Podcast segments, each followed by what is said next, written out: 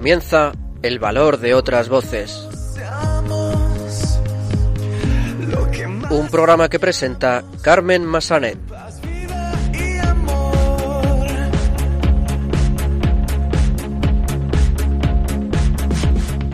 Muy buenas tardes, bienvenidos a una nueva edición de El Valor de otras Voces, el programa de discapacidad de Radio María. Como siempre me acompaña en estos micrófonos Silvia Lacalle. Muy buenas tardes, Silvia. Hola, buenas tardes, Carmen, y buenas tardes a todos nuestros oyentes. Comenzaremos el programa saludando a Ignacio Segura, el presidente de CECO, la Asociación de Ciegos Españoles Católicos. En esta ocasión nos hablará de un nuevo proyecto que se va a poner en marcha desde la asociación para que las personas con discapacidad visual puedan visitar todas las catedrales españolas de forma accesible. Alberto Gil, escritor y colaborador habitual de este programa, estará de nuevo con nosotros para hablarnos de una iniciativa que ha puesto en marcha recientemente.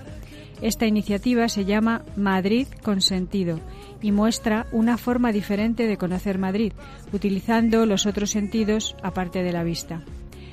Seguiremos con nuestro espacio informativo sobre discapacidad que durante estos meses de verano está a cargo de los locutores del programa Conecta con nosotros de Radio La Barandilla.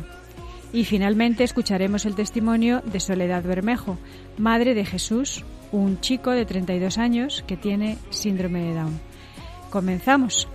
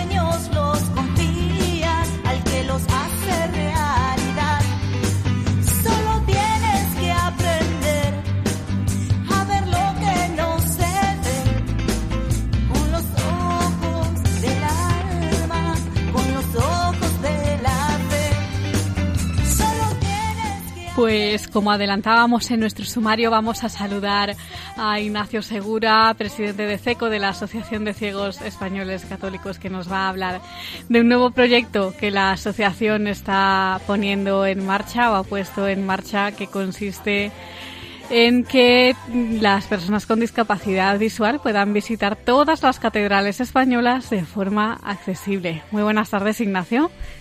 Hola, muy buenas, ¿cómo estamos? Muy bien, ¿qué tal esos calores de Jaén? Bueno, no están mal. Estamos ya entre el purgatorio y el infierno. pues Ignacio, ¿cómo nace este proyecto, esta idea? Bueno, la idea nace de una necesidad, es decir, no es otra cosa, y es intentar que las catedrales pues, sean accesibles para las personas con discapacidad visual. No es fácil, porque no es fácil, pero las nuevas tecnologías pues están empezando a, darnos algunas herramientas muy importantes como es el material en 3D. Eh, la primera vez que hemos hecho esto, y lo hicimos así en un plan, vamos a llamarlo un poco cutre, fue en la Catedral de Córdoba que pudimos entregar unas láminas de tanto la arcada como del plano de la catedral. Ahora el proyecto pues lo a hacer un poco más ambicioso, es un proyecto en el que pues, se tiene que implicar muchas instituciones y muchas personas, porque la ONCE tiene que prestar un apoyo en el aspecto de, desarrollar material en 3D y en braille, eh, la conferencia episcopal a través de la delegación de patrimonio nos tiene que echar también una mano a ver cómo ir clasificando las catedrales por importancia, porque claro, a cada uno le gusta lo de su casa. Claro. Por eso la primera catedral va a ser la de Jaén. No sé por qué, pero ah, bueno, bueno. ha caído. ha tocado. ha tocado. Y luego pues tenemos que buscar también una financiación, porque hombre, estamos hablando de unas 70 diócesis en España, a lo mejor catedrales son más, y podemos estar hablando de un proyecto de unas 15.000 euros o más. Y antes de esta previa, digamos, que se hizo en Córdoba, eh, ¿se hicieron iniciativas similares o existe alguna iniciativa similar? Que yo sepa, no. Que yo sepa, no. Vamos a ver, el proyecto consiste en tres partes por catedral. Primero sería el mm, tener una guía en braille en el que explique lo que es la catedral y la gente que vaya pueda ir mm, viendo tranquilamente la catedral mm, de una manera más sencilla, porque claro, están las audioguías, pero tú sabes que una audioguía, bueno, es más concreta y te dice capilla tal, cuatro datos y vaya a la siguiente, por favor. Muy poco personal, desde luego. Es muy poco personal. Lo segundo sería en relieve un mapa sobre todo de la catedral. Cuando llega a la catedral, pues que le den unas orientaciones para decir, pues mire, está usted aquí, ya usted haga lo que quiera, pero usted puede ir solo. Cosa que también es muy importante. Y la tercera cosa, que es posiblemente lo más atrayente, sería una maqueta de la catedral en 3D. ¿Para qué? Porque claro, aquí te explican la fachada, pero la fachada tú no la puedes tocar en 3D la podéis tocando y podéis viendo por los balcones, algunos símbolos, las puertas, las torres, para hacerte una idea general de lo que es la catedral, cosa que mm, de otra manera es imposible. Sí. Entonces, pues claro, estas son las tres partes que se van a, hacer por primera vez aquí en Jaén. Es decir, vamos, ya tenemos eh, la maqueta en 3D, ya tenemos también el plano de la catedral y ahora mismo, pues, hoy mismo he mandado que se imprima la guía. Entonces, será dejar, cuando sea las convivencias en abril, vamos a hacer una visita a la catedral y la intención es dejarle al cabildo este material para que lo tengan allí y lo utilicen cuando les sea necesario. Claro, entonces la fase de ahora del proyecto es esa, ¿no? ya has mandado a imprimir las guías. vamos a decir que este es el periodo eh, el piloto. Entonces ahora la cuestión está en trabajar el proyecto, en ver cómo se consigue la financiación y sobre todo el planificarlo.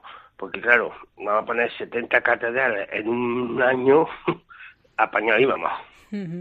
Porque sobre todo las maquetas se tardan mucho en elaborar.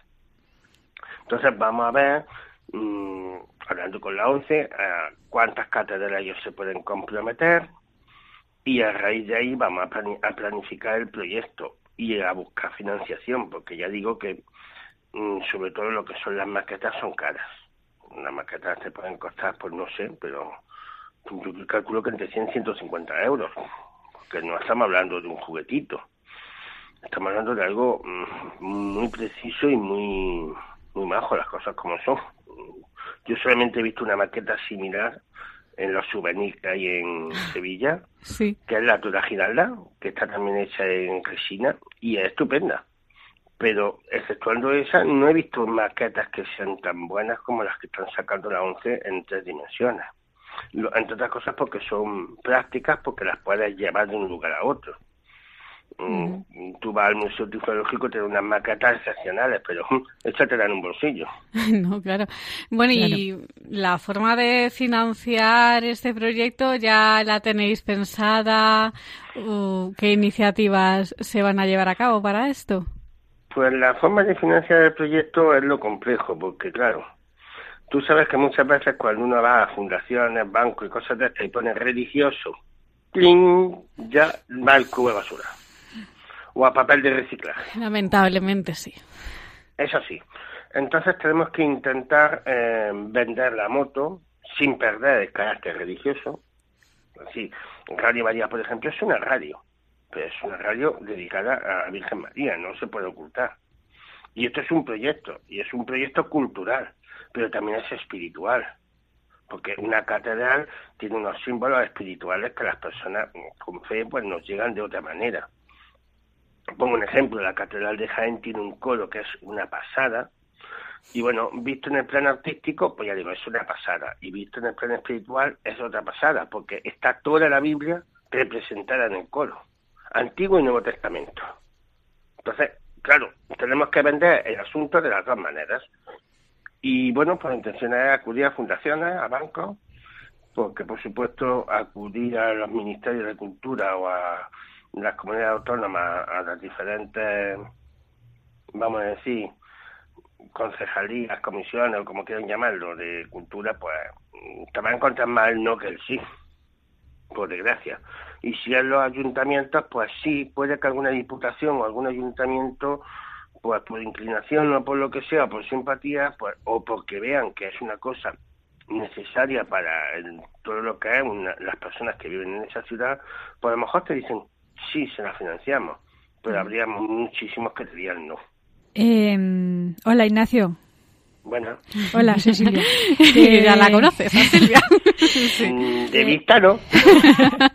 de oído. Eh, oye, Ignacio, pues que también te queríamos preguntar, eh, hasta ahora, ¿qué, ¿qué posibilidades tiene ahora mismo una persona ciega de poder visitar una catedral como en igualdad de condiciones que una persona que ve? Pues mira, todo eso depende de. Sí. Y te explico. Depende de la catedral, depende del lugar, mm, pero bueno, mm, la única posibilidad son la audioguía. Sí.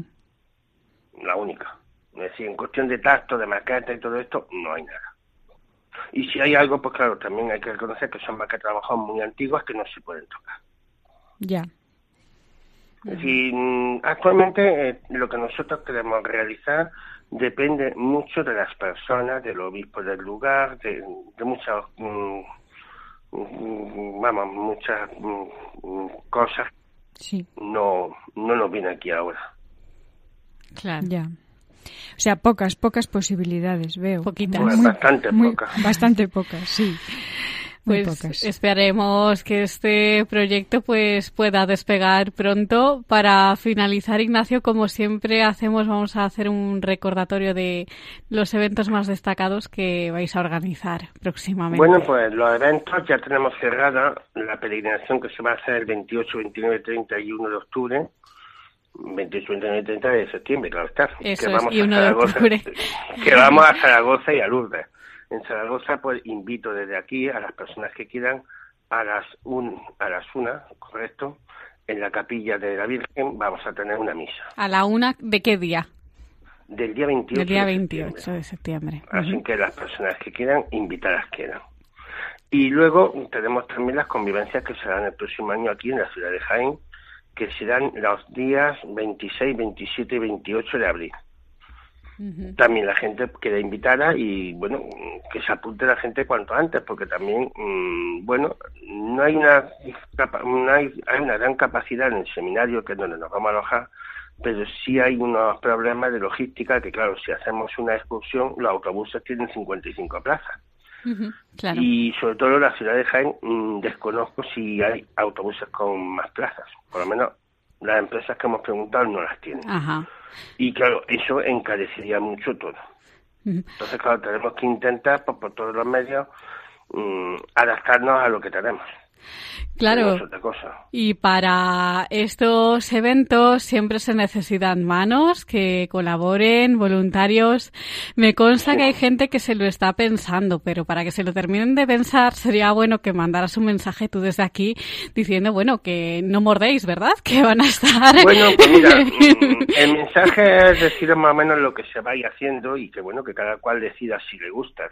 Vamos a rezar, pero no vamos a estar todo el día rezando, porque no es un retiro, es una convivencia. Convivir es disfrutar en todo, en la oración, en la cultura. Vamos a visitar la catedral, vamos a visitar el camarín de Jesús, vamos a venerar el Santo Rostro, es una reliquia muy importante, porque la catedral de Jaén existe porque está el Santo Rostro, no es por otra razón.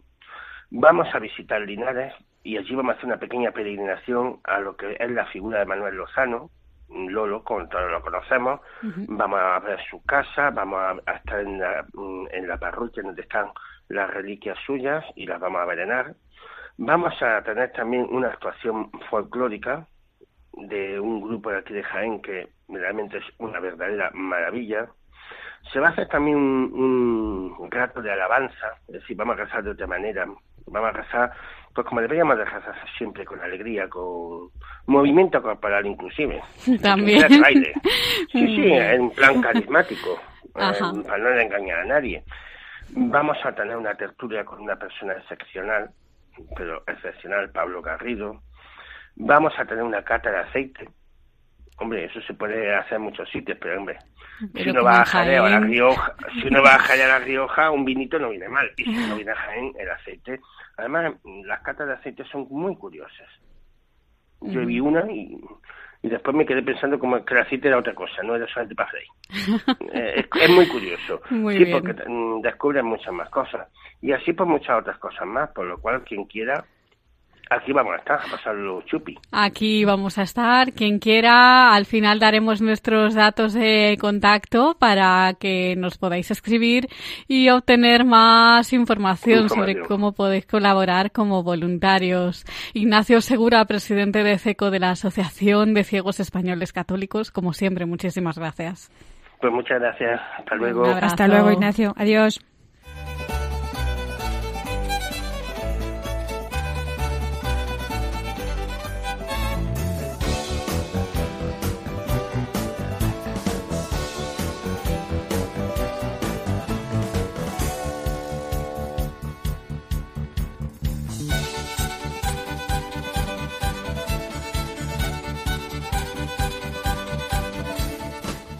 Continuamos en el valor de otras voces. Vamos a saludar ahora a Alberto Gil, escritor y colaborador habitual de este programa que nos va a hablar de una iniciativa que ha puesto en marcha recientemente. Esta iniciativa se llama Madrid con sentido y muestra una forma diferente de conocer Madrid, utilizando los otros sentidos aparte del sentido de la vista. Muy buenas tardes, Alberto. Buenas tardes, Silvia. Hola. Hola, Alberto, ¿qué tal? Bueno, me cuelo hoy en vuestro programa, que no es un día habitual y no para hablar de cine, pero... No, hoy no, hoy no vamos a hablar de cine, precisamente. vamos a hablar de cómo conocer Madrid de otra manera, eh, aparte de la vista, utilizando los otros sentidos. ¿Cómo se te ocurre, Alberto, esta iniciativa, este proyecto? Bueno, yo desde hace muchos años mm, me gusta la pasión viajera, pero no como algo meramente visual, sino como un acto de enriquecimiento personal. Y, bueno, sin poco eh, en romper eh, esta característica que por lo general eh, tienen no solo a la hora de viajar, sino a la hora de conocer una ciudad, que es quedarnos en lo visual o en los datos históricos. Entonces, bueno, pues de mi experiencia echaba en falta algo así que pusiera en valor eh, el resto de los sentidos, pero haciéndolo además pues eh, en el lugar, in situ. Y bueno, pues aprovechando las posibilidades de la tecnología, como siempre con, con apoyo de alguien que, que nos ayuda y, con ganas, pues aquí estamos en este nuevo proyecto. Mm, claro, te está, tienes una persona que te ayuda a grabar los vídeos, ¿verdad? Claro, sí, sí. la cuestión es elegir el lugar en base a, algo que podamos eh, expresar de forma sensorial a nivel y además eh, pues que tenga historia, que podamos contar algunos datos curiosos y luego pues una vez elegido el lugar y nos documentamos y estamos allí in situ y claro la persona que ve yo soy ciego total pues la persona que ve pues se encarga un poco de ver los mejores planos de grabar el pequeño vídeo que a veces como siempre a la hora de grabar graba uno bastantes más cosas de lo que luego realmente queda el resultado. Luego se edita, se publica en YouTube y se comparte pues en las redes sociales o de la manera que uno prefiera. Efectivamente, la serie Madrid con sentido está en YouTube y ya tiene dos capítulos publicados. No sé si ya llegaste a publicar un tercero. ¿De qué hablas en estos capítulos? De momento estamos hemos puesto solo dos con la idea de hacerlo pues, pues quincenalmente o bueno, al menos uno, uno, al mes, sin duda. En estos primeros capítulos hemos, bueno, empezado por los orígenes, los orígenes de Madrid, en torno a los restos de la muralla, cerquita de la Almudena, pues esa fundación árabe del siglo IX, bueno, pues era un poco la textura que supone tocar la piedra de esa muralla pues casi milenaria eh, bueno, más, porque estamos hablando del año 860 y, bueno, pues 1200 años de, creación, entonces, claro, pues es casi mágico, ¿no? Eh, además, en un fondo que es un parquecito, pues bueno, los sonidos de los pájaros, eh, los árboles, etcétera, y bueno, además incluso hay paneles en braille.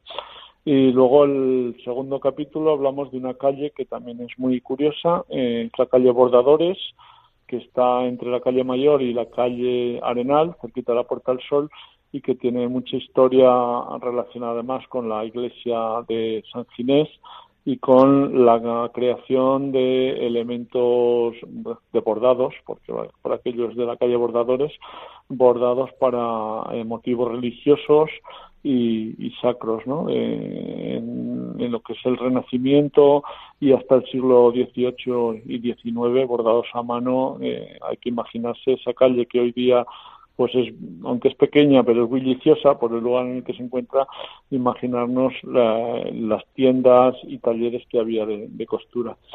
Y en la próxima, bueno, pues estoy ahí dándole vueltas un poco en torno al gusto, bueno, pues eso, un tacto, olores, eh, sonidos, eh, gusto, historia, curiosidades, es un poco esta idea. Pues eh, precioso, la idea mm, promete que va a ser preciosa.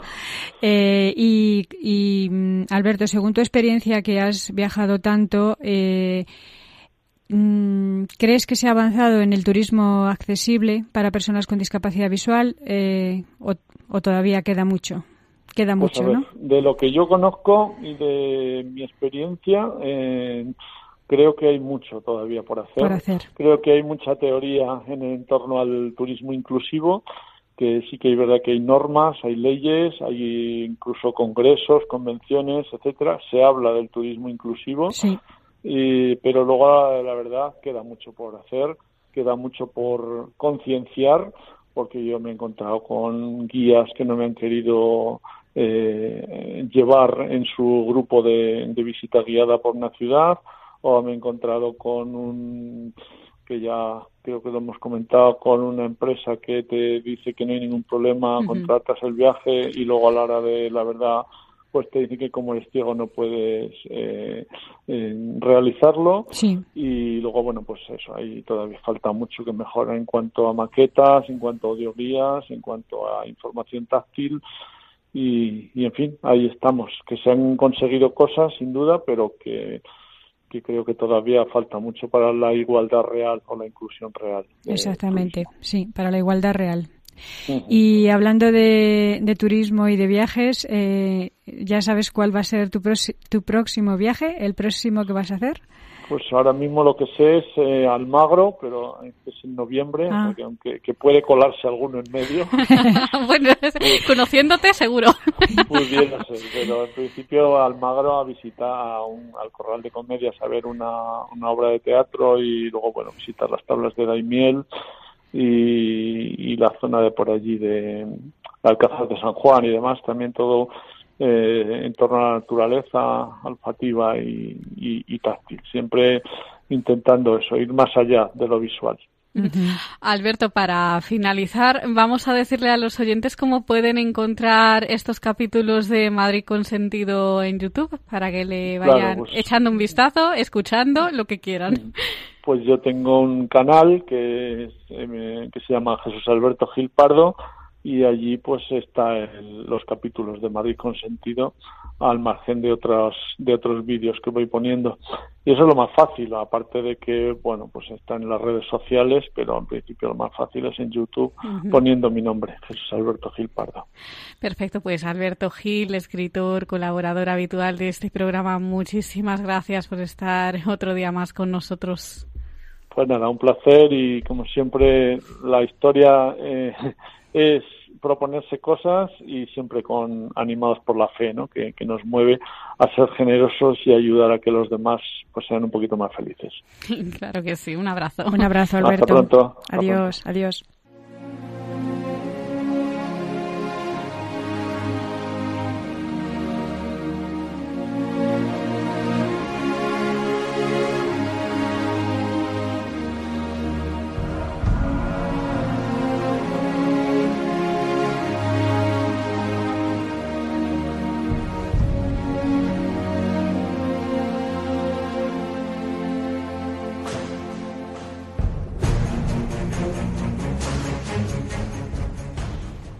Pues continuamos en el valor de otras voces y vamos a escuchar ahora las últimas noticias sobre discapacidad. Buenas tardes. Los locutores de Conecta con nosotros de Radio La Barandilla os traemos esta semana a Radio María las noticias sobre discapacidad. Para la sección de hoy contamos con Ángel Antonio. Hola, buenas tardes. Fe. Hola, buenas tardes. Arturo. Hola, buenas tardes. Y yo misma, Paquita. Buenas tardes. Comenzamos.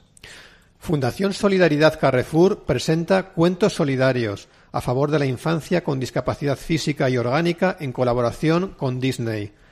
En el marco del año Carrefour a favor de la infancia con discapacidad, junto con Disney, se ha creado una colección exclusiva de cuentos solidarios, cuyos beneficios irán destinados a COCENFE, Confederación Española de Personas con Discapacidad Física y Orgánica, se han puesto a la venta en todos los centros de Carrefour a partir del día 6 de agosto.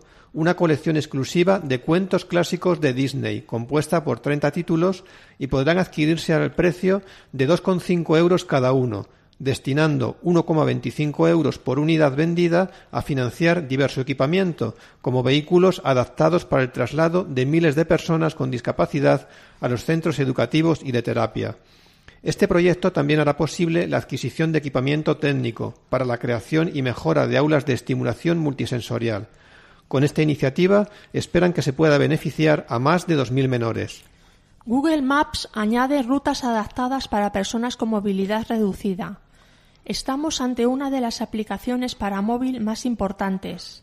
Google anuncia que incorporarán un nuevo tipo de rutas adaptadas para personas en sillas de ruedas, con movilidad reducida. Habrá una opción que se llamará accesible para silla de ruedas y tendrá en cuenta estaciones adaptadas. Se han tenido en cuenta opiniones de todo tipo respecto a temas de movilidad reducida. Google Maps ha añadido imágenes de Street View para reflejar cómo son algunos de estos lugares y que cualquiera pueda hacerse una idea de que encontrará una vez allí. El CERMI pide a la ministra Celá que pilote la transición hacia una escuela inclusiva. El Comité Español de Representantes de Personas con Discapacidad, CERMI, ha pedido a la ministra de Educación, María Isabel Celá, la transición hacia una escuela inclusiva y ha abogado por la creación de un programa por parte del Ministerio que contribuya a alcanzarla. Se ha abordado también otras demandas del sector de la discapacidad en materia de educación. El CERMI ha recordado la condena del Comité de Derechos de las Personas con Discapacidad de Naciones Unidas a España por vulneración a la educación inclusiva y ha hecho entrega a la ministra el informe que ha elaborado sobre los problemas de titulación de determinado alumnado con discapacidad. Ha solicitado medidas de acción positivas a favor de las personas con discapacidad en el nuevo régimen de becas y ayudas al estudio. Asimismo, el CERMI ha hecho hincapié en la necesidad de reactivar los trabajos y actividades del Foro para la Inclusión Educativa del Mundo de la Discapacidad. Y esto ha contado con la participación del presidente del CERMI, Luis Cayo Pérez, y la coordinadora de la Comisión de Educación, Carmen Jaudenes. Plan de prevención contra el suicidio. El Gobierno planea también poner la salud mental en sus prioridades políticas, con un plan para prevenir el suicidio. En 2016 se suicidaron 3.569 personas en España, 10 al día, el doble de muertes que provocan los accidentes de tráfico. La comunidad valenciana tiene un protocolo de prevención y Carmen Montón, ministra de Sanidad, Consumo y Bienestar Social, insiste en la importancia de acabar con los tabús y el estigma respecto a la salud mental. Presos con discapacidad, un refugio en la cárcel. El Código Penal dice que está exento de responsabilidad criminal el que, al tiempo de cometer la infracción penal, a causa de cualquier anomalía o alteración psíquica, no puede comprender la ilicitud del hecho o actuar conforme a esa comprensión. Si a la persona se le considera inimputable, es decir, que no es capaz de entender lo que hizo, el juez dicta lo que se llama una medida de seguridad, no una pena, y la persona debería ser internada en un centro especial, no en una cárcel, en un centro amable y preparado como la cárcel madrileña de Estremera. En muchos casos se observa que esa persona tiene sus capacidades intelectuales limitadas en la entrevista de ingreso, explica Silvia, psicóloga de Estremera. Pero en otros casos nos damos cuenta durante el internamiento porque la persona no entiende las órdenes, porque les manipulan otros presos, porque es objeto de burlas y faltas de respeto y porque es muy difícil que siga hábitos de aseo personal por mucho que se los expliquen. Reivindicar la creación de centros como el de Estremera, pensados para presos que a ojos de la justicia deben responder por sus delitos, pero que no pueden llevar una vida penitenciaria al uso. En España hay otros dos centros similares, uno en Segovia y otro en Barcelona. Edad y vida sobre envejecimiento y salud mental. Según los datos recogidos por la OMS, Organización Mundial de la Salud, un 15% de los adultos mayores de 60 años tiene algún trastorno de salud mental. Hasta hace un par de décadas las personas con enfermedad mental no alcanzaban edades muy avanzadas. Sin embargo, los avances médicos y el aumento de la esperanza de vida han hecho que la situación cambie. La proporción de la población mundial mayor de 60 años se multiplicará casi por dos, pasando del 12% al 22%. Además, a partir de los 65 años aparecen más trastornos en las mujeres, sobre todo por depresión y ansiedad. Presentada 190 comunicaciones para el cuarto Congreso Internacional Universidad y Discapacidad de la Fundación 11. Este congreso se celebrará los días 15 y 16 de noviembre en Madrid. Se recibieron propuestas de España, Argentina, Austria, Brasil, Chile, Colombia, Costa Rica, Cuba, Ecuador, México, Perú, Portugal, Uruguay y Venezuela, que incluyen en temas como la inclusión, educativa, la accesibilidad, las tecnologías, los marcos, normativos, etc. Se va a tratar temas como el aprendizaje con apoyo tecnológico, programas relacionados con la accesibilidad cognitiva, formación del profesorado, competencias digitales y la transferencia del conocimiento. El objetivo del Congreso es constatar que la educación superior y la universidad son motores para la inclusión, como lo dispuesto en la Convención Internacional sobre los Derechos de las Personas con Discapacidad. Cada euro invertido en centros especiales de empleo produce 1,44 euros para la sociedad.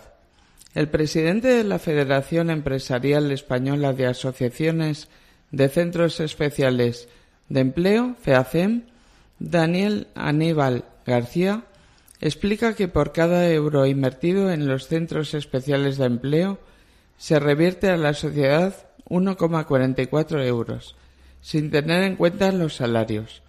Todos los beneficios se reinvierten en la sociedad. Se ha seguido creando empleo neto. Se trata de un colectivo con dificultad para la inserción laboral, el de las personas con discapacidad.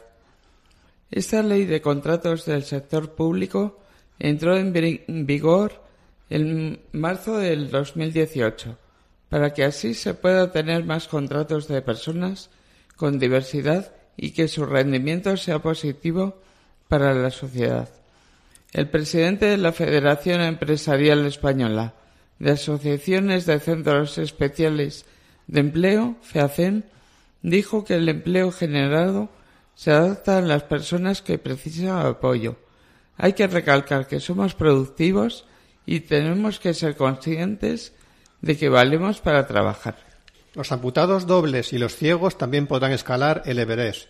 El Tribunal Supremo de Nepal ha anulado una ley que prohibía subir el famoso Everest a los discapacitados desde enero de este año por temor a los accidentes. El denunciante es Madhab Prasad Chanlagain, representante de los discapacitados, miembros de la Federación de Periodistas Nepalíes. Hay muchas pruebas de nuestras capacidades. Podemos hacer todo lo que una persona normal puede hacer, y no hay pruebas de que no podamos escalar el Everest. Nuestros derechos están garantizados por la Constitución, dijo Madhab. Algunas personas con discapacidad que han conseguido subir al Everest son Xia Boyu, escalador chino de 70 años que perdió ambas piernas a causa de un linfoma en 1996, o el estadounidense Eric Wigenmeyer, persona ciega que escaló esta montaña en mayo del 2001. Y hasta aquí la sección de hoy. Muchas gracias a todos. Ángel Antonio, Fe, Arturo y yo misma, Paquita. Y en el próximo programa, más.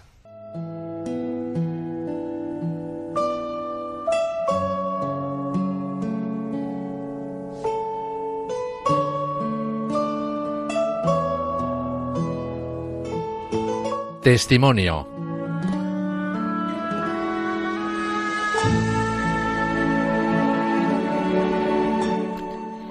Continuamos en el valor de otras voces y vamos a escuchar ahora el testimonio de Soledad Bermejo, de Sole. Ella es madre de Jesús, un chico de 32 años que tiene síndrome de Down. Hoy nos contará su experiencia como madre de un hijo con discapacidad. Hola Sole, muy buenas tardes. Hola, buenas tardes. Nos alegramos de tenerte con nosotros en el programa. Eh, bueno, en primer lugar, cuéntanos, ¿cómo os dais cuenta de que algo en Jesús, en tu hijo, no, no marcha bien? ¿Es durante el embarazo, eh, después de su nacimiento? Cuéntanos. Pues fue nada más nacer. Bueno, yo tuve un embarazo, pues que estuve en reposo, eso sí, que tuve que estar en reposo, y pero vamos yo no me esperaba nada claro. Pensé que bueno estuve unos meses en reposo y, y bueno pues nada más nacer. Lo que pasa que a mí no me lo no me lo querían decir. Entonces eh, eh, bueno pues no se atrevía porque me hicieron cesárea. Entonces no me lo dijeron hasta dos o tres días. Em, me lo enseñaban y se lo llevan a la incubadora porque dice que bueno pues que había tragado líquido tal. Y, y bueno y, es que entonces bueno pues yo pensando bueno pues eh, yo quiero ver a mi hijo pero yo no me podía levantar y, y nada. Y bueno pues ya me ah, ya me lo ya bueno pues ya sí ya luego ya me lo fueron diciendo y tal y claro, pues sí, la verdad que, yo lloraba y lloraba y lloraba, porque claro, ¿por qué me tiene que pasar a mí esto y esto no es bueno? Entonces, bueno, pues sí, la verdad que fue bastante duro. Y, y nada, pues ya, cuando ya, eh, bueno, pues yo estaba de verdad que, que pues con todo el mundo, o sea, eh, como enfadada con todo el mundo, porque claro, a ver por qué me pasaba esto y bueno, claro. al final, sí, hasta que lo asumí, luego ya cuando eso dije, pues, pues eh, ya empecé a luchar a, a llevarlo aquí, allí, y ahora pues bueno, enseguida eh, pensé, o sea, eh, al, al, principio decía, bueno, pues yo no, ya estaba enfadada hasta con Dios, porque decía, no claro. voy a rezar porque durante el embarazo recé y tal y cual, mucho y, y bueno, y, entonces, pero bueno, que luego es lo más grande que tengo en la vida. Por supuesto que sí.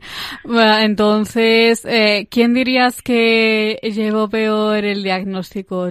¿Tu marido, tú, los dos? Eh, mi marido peor, peor, peor. Porque yo enseguida empecé a luchar, ¿eh? empecé a llevarlo a estimulación, empecé a y él no, no, no, no, no lo asumía, no, no, no llegó a asumirlo o sea, llegó a asumirlo, luego ya lo ha asumido y tal, pero bueno, eh, luego pues nos costó la separación y todo ese porque es que, claro, él para él era muy, y lo quiere muchísimo, ¿eh? que lo quiere mucho y eso, pero, pero claro, era muy, decía, no lo han cambiado, o sea, cosas, eh, y, bueno, pues él lo llevó muy mal, muy mal. Yo también, ¿eh? Al principio mal, pero que luego enseguida reaccioné. Luego reaccionas sí reaccioné rápido y ya pues lo llevé donde me iban diciendo pues a estimulación, a tal, a tal, no paraba, luego estaba, bueno, pues lo llevé a Psicobalé, bueno, a muchos sitios, eh, porque, o sea, yo, vamos, era mi hijo y lo quería con toda mi alma. Y bueno. Por supuesto. Hola, Sole. Eh, hola. Hola. Em, pues esta familia que nos estás contando eh, se compone también de, de otros hijos. ¿Tiene Jesús hermanos? No, es hijo único. Ah, es hijo único. Ah, vale. Sí, sí. sí, Es hijo único. Bueno, pues ya nos has, mm, nos has dicho un poquito, pero háblanos más de, de cómo te ha ayudado tu fe durante todos estos años para asumir la, la la noticia esta y el hecho de tener un hijo con síndrome de Down. Eso es para asumir el plan que te tenía Dios preparado, ¿no? Eso. Sí. Cuéntanos pues cómo te ha ayudado tu fe. Sí, pues mi fe me ha ayudado muchísimo, porque claro, eh, es la base. O sea, es que eh, parece que, mm, bueno, pues mm, mi fe ha sido todo, porque yo tenía fe ya en, en, que Jesús, pues bueno, era mi hijo y que, que, bueno, pues que le puede pasar a cualquiera, me ha pasado a mí y que Dios me ha mandado, me la ha mandado, pues yo tengo que, pues, pues eh, seguir adelante con él, eh, bueno, pues, pues hasta que yo pueda, pues eso, y lo pido a Dios todos los días, que a mí me dé salud para yo seguir con mi hijo ahí en la lucha. O sea que sí me ha ayudado mucho.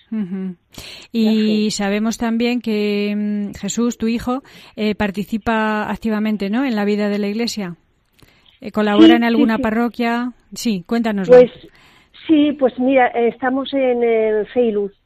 Ah, sí, Feiluz. Feiluz, claro que sí. Sí. lo conocéis, ¿no? Sí, sí, por pues supuesto. Pues nada, eh, sí, eh, activamente, o sea, lo, vamos todos los todos los meses, o sea, todo un, domingo al mes hacemos hacemos actividades allí eh, con ellos y luego tenemos también salidas, eh, eh, vamos al cine, al zoo, al fin, al karaoke, bueno, pues hacemos salidas y nos reunimos eso pues una vez al mes allí pues eh, pues ellos hacen hacen actividades y nosotras pues también eh, nos estás hablando de en Madrid, ¿no? En Madrid. De Feiluz, de la asociación Feiluz, en Madrid. En Madrid. Feiluz de Madrid, sí. ¿En qué nosotros somos Horizonte. Horizonte. Ajá, ¿en qué parroquia os reunís? ¿En qué parroquia está? En, en,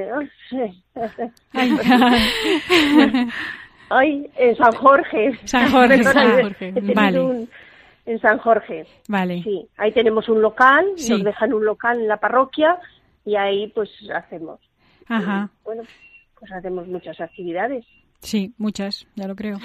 sí, sí, nos consta. Pues así ya nos has dicho el nombre de la parroquia y así cualquier oyente que quiera saber algo más, bueno, como vamos a dar los datos de contacto al final del programa, pues nos pueden preguntar, claro que sí. ¿Cómo es un día en la vida de Jesús? ¿Su trabajo? ¿Qué actividades realiza? Cuéntanos. Pues él está en, está en las tablas, en Aprocor. Y, nada, pues él va por la mañana en la ruta em, eh, y, o sea, allí hacen actividades, claro, hace, es centro ocupacional. Es una asociación a Procor, ¿verdad? Sí, sí, sí, sí. Él estaba en María Corredentora y luego ya esto es, pues bueno, de María partió de María Corredentora porque esto ya era, o sea, es pertenece a, María Corredentora. Y y nada, pues está, hacen allí pues eh, zumba, los lunes hacen zumba, eh, eh, pilates, salen a hacer, a hacer algunas actividades fuera y, y, allí pues reciclan y hacen, hacen cosas, jabones, ahora ya no hacen, pero bueno, han estado haciendo jabones y trabajillos que les mandan de fuera y, y bueno, pues ellos hacen eso, otros están en cerámica eh, y bueno, pues tienen varias actividades. Ajá. ¿Y cómo ves su futuro? Ah, ¿Te preocupa eh, cómo será su vida cuando no estés tú? Eh, ¿cómo, ¿Cómo lo ves eso? Ay, pues eso me preocupa muchísimo, muchísimo. Porque claro, esto es, bueno, pues las cosas van evolucionando mucho, entonces, bueno, van cambiando y tal. Entonces, pues bueno, ahora, pues bueno, van haciendo planes y tal. Y ahora, pues, eh, la verdad que dices, hay quien, quien en su misma casa dice, bueno, pues yo quiero que se quede con una persona que lo cuide y a través de la, fundación tuya, que es del colegio también de las tablas, pues pues eh, un poco ellos ellos van siguiendo, o sea, te van te van ayudando. Sí, orientando. Entonces, mm. sí, orientando. Mm. Entonces, en, en caso de que cualquier cosa, pues ellos hacen cargo, ¿sabes? Lo primero, eh, él tiene un tutor, que es mi sobrino, mm. y entonces, pues pues bueno, entre todos, entre la fundación tuya y, mi sobrino que es el tutor, pues y bueno, y su padre que también está ahí. Claro. Y aunque estamos separados, pues él también está ahí. y, y bueno, pues, pero el futuro, pues eso, es lo que más preocupa porque es, vamos, que, que ahí está ahí, que no sabes. Ojalá, pues dices, durara toda la vida, pero claro, que eso es, es muy duro. Duro pensar eh, que, que, claro, no, no lo puedes dejar todo ahí fácil.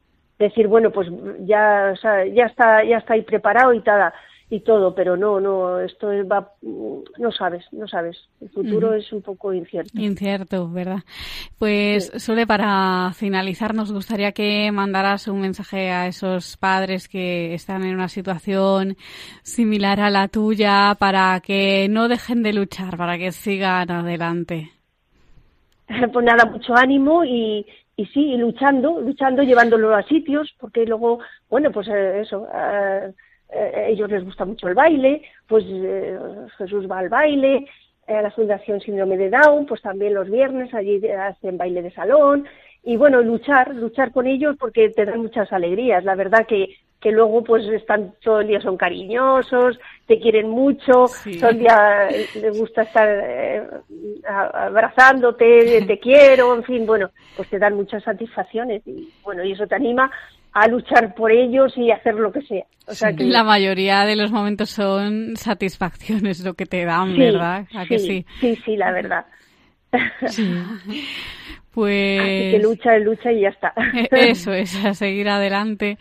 Pues eh, Soledad Bermejo, Sole, muchísimas gracias por contar tu experiencia como madre de Jesús, de un chico de 32 años con síndrome de Down.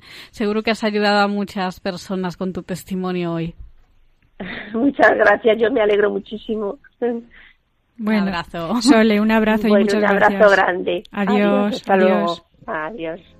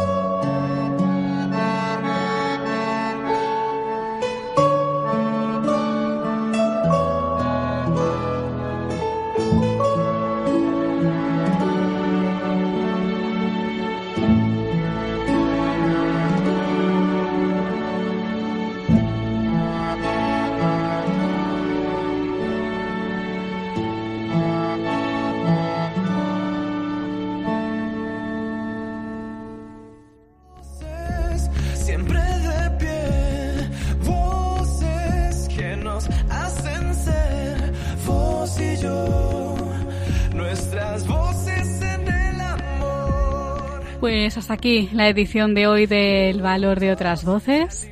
Hemos comenzado el programa saludando a Ignacio Segura, el presidente de CECO de la Asociación de Ciegos Españoles Católicos. En esta ocasión nos ha hablado de un nuevo proyecto que se está poniendo en marcha desde la asociación y que consiste en que las personas ciegas o con discapacidad visual puedan visitar todas las catedrales españolas de forma accesible. Alberto Gil, escritor y colaborador de este programa, colaborador habitual, ha estado hoy con nosotros para hablarnos de una iniciativa que ha puesto en marcha recientemente. Esta iniciativa se llama Madrid con sentido y mm, consiste en mostrar distintas formas de conocer Madrid a través precisamente de otros sentidos aparte de la vista. Hemos tenido también nuestro espacio informativo sobre discapacidad, que durante estos meses de verano está a cargo de los locutores del programa Conecta con nosotros de Radio La Barandilla. Y finalmente hemos escuchado el testimonio de Soledad Bermejo, de Sole, para los amigos. Ella es madre de Jesús, un chico de 32 años con síndrome de Down. Ella nos ha contado hoy su experiencia de vida. Y ahora les recordamos nuestras vías de contacto. Mm, por un lado tenemos eh, nuestro correo electrónico, la dirección es el valor de otras voces y el teléfono de nuestro contestador, el número 91 153 8570. Pues muchas gracias Silvia por compartir un programa más con nosotros. Muchas gracias a ti y a todos y gracias a las personas que hoy han intervenido, como siempre, eh, con testimonios tan emotivos y tan bonitos. Pues sí, les dejamos ahora con el programa Sacerdotes de Dios, Servidores de los Hombres. Como siempre ha sido un placer estar con ustedes y nos escuchamos en el próximo programa. Un abrazo y gracias por estar ahí.